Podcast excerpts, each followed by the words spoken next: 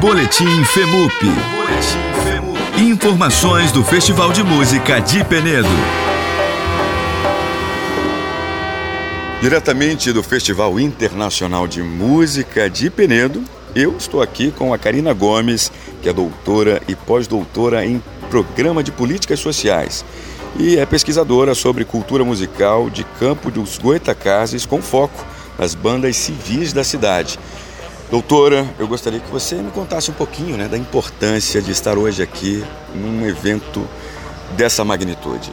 É um prazer estar aqui na cidade de Penedo, conhecendo essa terra nordestina e a cultura musical deste lugar.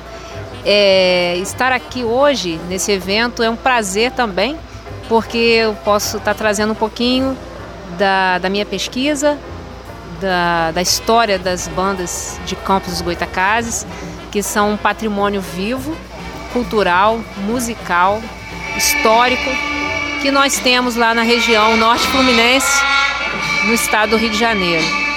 É, ao fundo estamos ouvindo né, o som né, de os sopros, né, que estamos aqui no teatro da cidade de Penedo e podemos então estar tá, tá relembrando a importância dessas bandas, não só como escolas de música, mas como polos formadores de pessoas humanas, né, um polo de formação humana que ressalta a, a, a importância de estar é, conduzindo jovens, crianças é, na aprendizagem musical.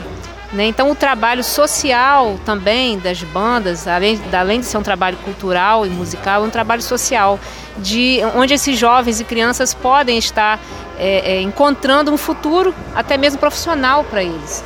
Então, essas bandas, além de serem um polo de resistência histórica, cultural, social, a gente vê também o aspecto da solidariedade, da sociabilidade, né, da, da autoajuda, do respeito mútuo e na busca é, pela formação cultural, humana e social das pessoas. As bandas de música vivem há mais de um século e elas estão aí para nos ensinar que são valores permanentes, que são valores humanos que podem sobreviver às intempéries, né?